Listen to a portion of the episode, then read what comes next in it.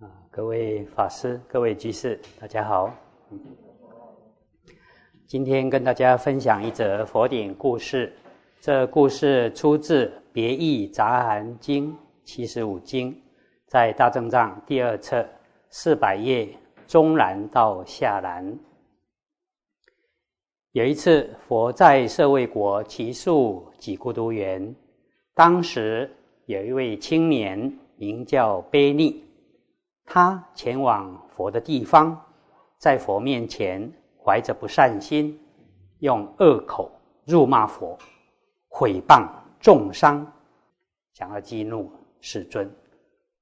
当时世尊看到这种情形，便对悲逆说：“例如世间一般人，在大节庆聚会的日子，你会在那时候的晚上，以衣服璎珞。”馈赠给你的亲戚，并以各种美食和他们分享吗？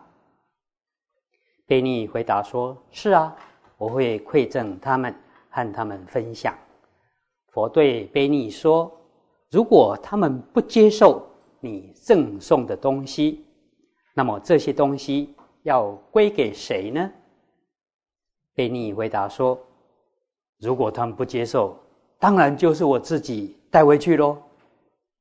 佛说：“正是如此，正是如此。”悲逆，你对如来至真等正觉当面辱骂、恶意毁谤、重伤，无非是想要激怒如来。虽然你这样对我，但是我并不接受。就好比世间人把物品布施给对方，如果。对方接受了，就可称为施者施予，也可说受者接受。啊，从两方面来看啊，一个施者，一个受者，接受跟不接受啊，这样来配对。若有人布施，但是对方不接受，虽然可称为施者施予，但是不能说受者接受，因为他没有接受。若有人以恶口辱骂，并愤怒暴打、恶意毁谤，而对方也加以报复的话，就可称得上是骂者施语，也可称为被骂者接受。骂者骂出口，而且对方也接受了啊，因为他报复了啊。如果有人辱骂、愤怒暴打，恶意诽谤，被骂的人能安忍不报复，这时可以说是骂者失语，而被骂者并没有接受啊。骂者虽然骂出口，但是对方并不接受。被你说瞿昙啊，这是世尊的姓氏啊。瞿昙，过去我曾听长老大德都这么说：若有人。当着佛无上士正遍知的世尊面前辱骂，不管怎么样，佛都不会生气。为什么今天我才骂你一下，你就生气了？于是世尊说了一段偈颂，大意如下：已经断除了嗔恚的人，又怎么会升起嗔心？你应当知道。能调柔身心、依正命而生活的人是没有嗔心的。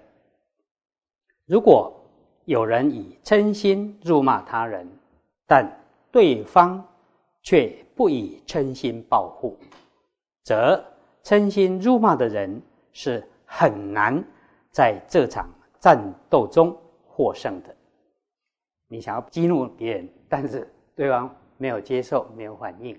能安忍，啊，辱骂的人很难啊，在这场战斗中获胜。